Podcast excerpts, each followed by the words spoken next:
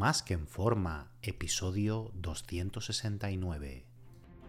Bienvenidos a Más que en forma con Antonio Yuste, el programa donde conseguirás transformar tu físico y rendimiento para ser tu mejor versión con la ayuda de personas extraordinarias que ya lo han conseguido. Aquí no vas a encontrar fórmulas mágicas, tan solo la información que necesitas sobre nutrición, suplementación deportiva y entrenamiento físico y mental que junto con tu trabajo diario hará que alcances cualquier objetivo que te propongas. Este programa es para soñadores que buscan un mejor físico, para comprometidos a trabajar para conseguirlo, para los que no saben por dónde empezar y para los que llevan tiempo estancados en resultados. Ya estás en el lugar correcto. Tu cambio empieza hoy y ahora.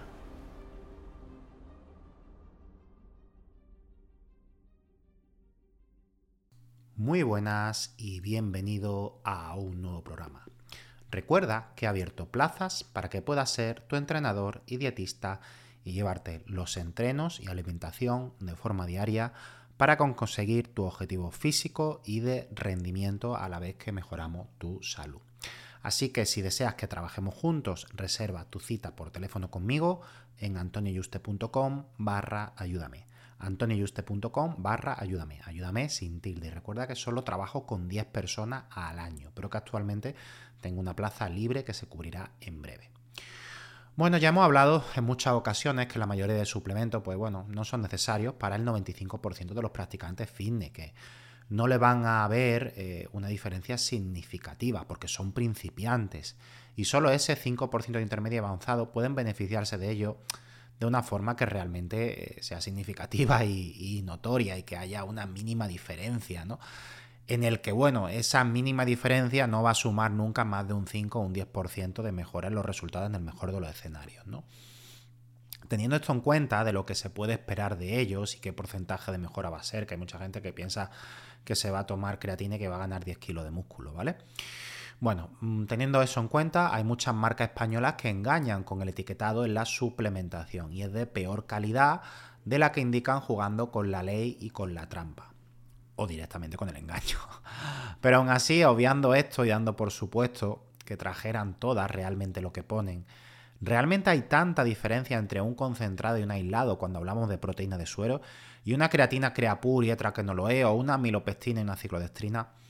Las marcas para vender más han jugado mucho con que la velocidad de asimilación y la ventana anabólica tras el entreno eh, se cerraba en una hora y que era imprescindible consumir proteína de suero y no iba a ganar un gramo de músculo si a la hora y diez minutos comía arroz con pollo en lugar de eso, ¿no?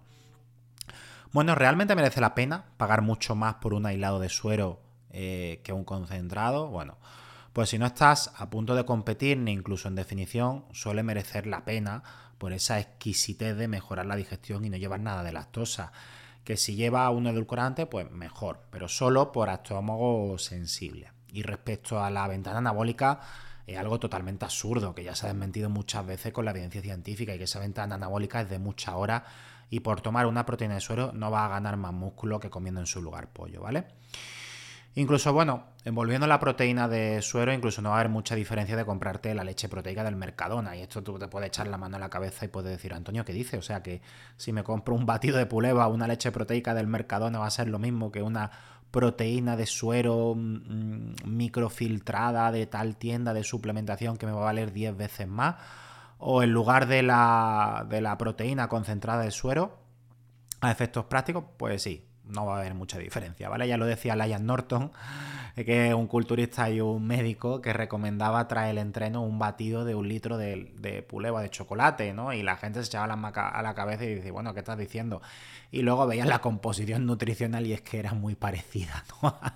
era prácticamente la misma que la de un buen de entreno, ¿no? Eh, con la creatina igual, no hay mucha diferencia de una creapura a otra, aunque la creapur sea considerada más pura y que se asimile mejor. Una ciclodestrina o cluster dextrin, como la podéis encontrar a, nivel técnico, ¿no? Durante el entreno, sí, podrás asimilarla mejor y darte menos problemas que una milopestina o una crema de arroz, simplemente por no interferir la digestión durante el, mismo entreno, ¿no? Pero si no, si lo tomara fuera de él, pues bueno, no habría pena diferencia. Quitando la creatina, como he comentado en otras ocasiones, el resto de suplementos se pueden obtener a través de la comida y no va a haber mucha diferencia de suplementarnos con uno de unas calidades u otras. 10 gramos de proteína arriba o abajo, algo más de hidrato o no, que la proteína sea de algo más de calidad, solo se va a notar cuando necesitamos estar a un bajo porcentaje de grasa a nivel de competición, que ahí eso sí que eh, marca la diferencia, ¿no? Y porque cualquier mínima retención o esa diferencia mínima de macro sí que se nota, ¿no? Los que tienen cientos de euros en suplemento al mes de la mejor calidad, pues bueno, mm, solo sirve para tirar el dinero. Y con los mismos suplementos de una supuesta calidad inferior y la mayoría de más, pues podrían ser reemplazados por comida perfectamente con los mismos o mejores resultados. Lo que cada vez veo más, que me va gustando menos, es que, em, dado que las empresas de suplementación necesitan vender más cada vez y hay más competencia en los suplementos de siempre, y todos están ofreciendo lo mismo, tienen que innovar y sacar cosas nuevas y crearle esa necesidad al cliente potencial, ¿no? Pues bueno, se ha puesto de moda preparado de comidas completo. Ya no un batido de proteína, sino barritas proteicas, pancakes proteicos, muffin proteico, gofre o incluso ya platos directamente, ¿no? Mm, con un largo etcétera, ¿no? Y lo peor es que cuando ves la composición es bastante mala. El problema es que la gente piensa que como se han comprado en una tienda de suplementación fitness, la composición por naturaleza tiene que ser buenísima y una alternativa mucho mejor que cualquier comida real, porque está elaborado por fabricantes que en teoría buscan el fitness, o sea, el bienestar y la salud, que es la traducción del fitness, eh, pensando que van a tener pues, un bajo porcentaje de grasa, eh, una buena relación de carbohidratos o nada de carbohidratos y una buenísima composición nutricional. Y no te engañes, despierta, te lo digo así de claro. Si no el 100%, la mayoría de empresas de suplementación deportiva y comida sustitutiva buscan su propio beneficio, no anteponen una buenísima composición nutricional o sus beneficios nunca, por lo que no van ni dudan en ofrecerte una mala composición vendiéndotelo como súper sano y súper bueno, aunque ellos sepan que no lo es. Eh, yo aquí mm, me puedo estar ahorcando a nivel de rentabilidad económica, porque bueno, el podcast, eh, la verdad que lleva unos cuantos añitos y lo escucha bastante gente, por, suerte. Y tengo visibilidad por otros medios con otras marcas y cursos y alumnos, etcétera, ¿no? Y, y me han llegado marcas de suplementación para que eh, los promocione a cambio de cantidades suculentas de dinero, ¿no? Y con este tipo de afirmaciones que hago, en el que prácticamente digo que no te gastes dinero en, suplementación, que comas comida real, pues bueno, mm, puede que esté ganando menos dinero del que podría ganar. Eh, pero es que al final yo pienso que bueno, que no hay que venderse y decirle a la gente las cosas claras como son y la verdad y la realidad, ¿no? Por encima del, del dinero, ¿no? Eh, y por suerte, bueno, como no lo necesito para vivir, que por lo menos gano más de lo que necesito para cubrir gastos, pues bueno, no tengo tampoco que em, plantearme siquiera el dejar mi ética y la verdad a un lado, ¿no? O por lo menos lo que yo considero mi verdad, ¿vale? El problema de esto es que como están buenos, porque su prioridad es que estén buenos, por encima de la composición, porque es lo que vende. La gente, como una proteína sea de la mejor composición del mundo, la puedan demostrar, pero no esté buena, no se vende. La gente no la quiere, es que está mala y se van a una MyProtein super, hiper, mega azucarada con una composición malísima, súper edulcorada, con una cantidad de mierda, con perdón. Y la gente le encanta, mm, es que este está muy bueno, ya, pero es que la composición es una mierda, me da igual, pero es que está muy bueno. La gente no lo compra, si no todo el mundo, pues bueno, cenarías coles de Bruselas o brócoli toda la noche en lugar de donut, ¿no? Así que eh, que te quede bien claro que su máxima prioridad es el sabor y eso se hace a expensas que la composición sea bueno. Algo que sea bueno mm, y saludable mm, normalmente son antagonistas, ¿vale? A ver, eh, tú dices, bueno, es que un solo millo de ternera está muy bueno, sí, vale, pero mm, nunca va a ser como una galleta de doble crema blanco, ¿vale? O sea, estamos hablando de, bueno, de, cosas que eh, sean sabores artificiales con bombas de sabor, ¿no? Que no se encuentre en la comida real. A esos niveles son a los que me estoy refiriendo con que están mucho más buenas, ¿no?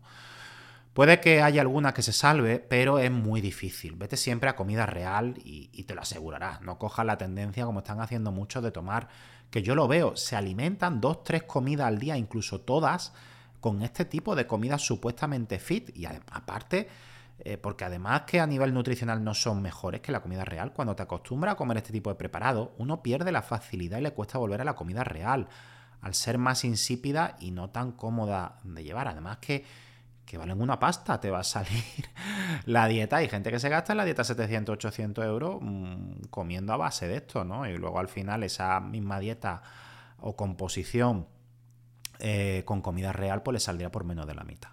Y quédate sobre todo con esto, porque se venda en una tienda de suplementación no significa que la composición sea buena.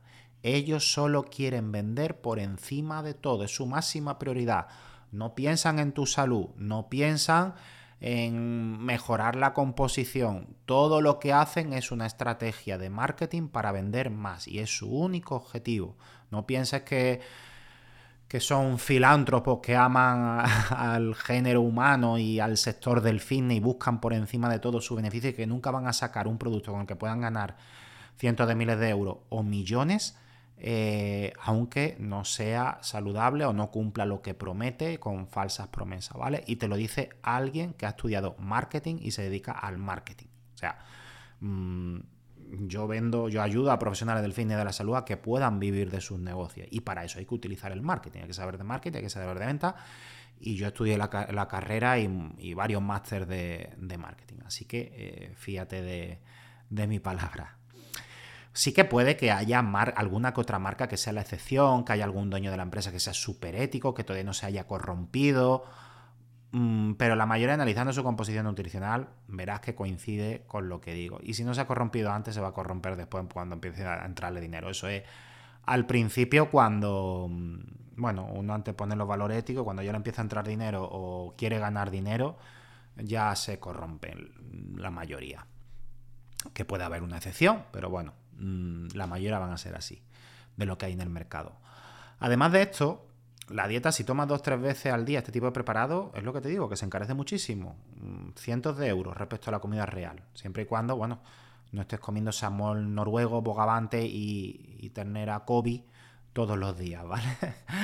Así que vas a tu dieta en comida real. Yo sé que es menos cómodo, que hay que prepararla, eh, que no está tan bueno, pero tanto si quieres resultados como tener mejor composición corporal y estar más saludable, como ves, cualquier objetivo que te desees suele ser siempre mejor la comida real. Un fuerte abrazo y te espero en el próximo programa.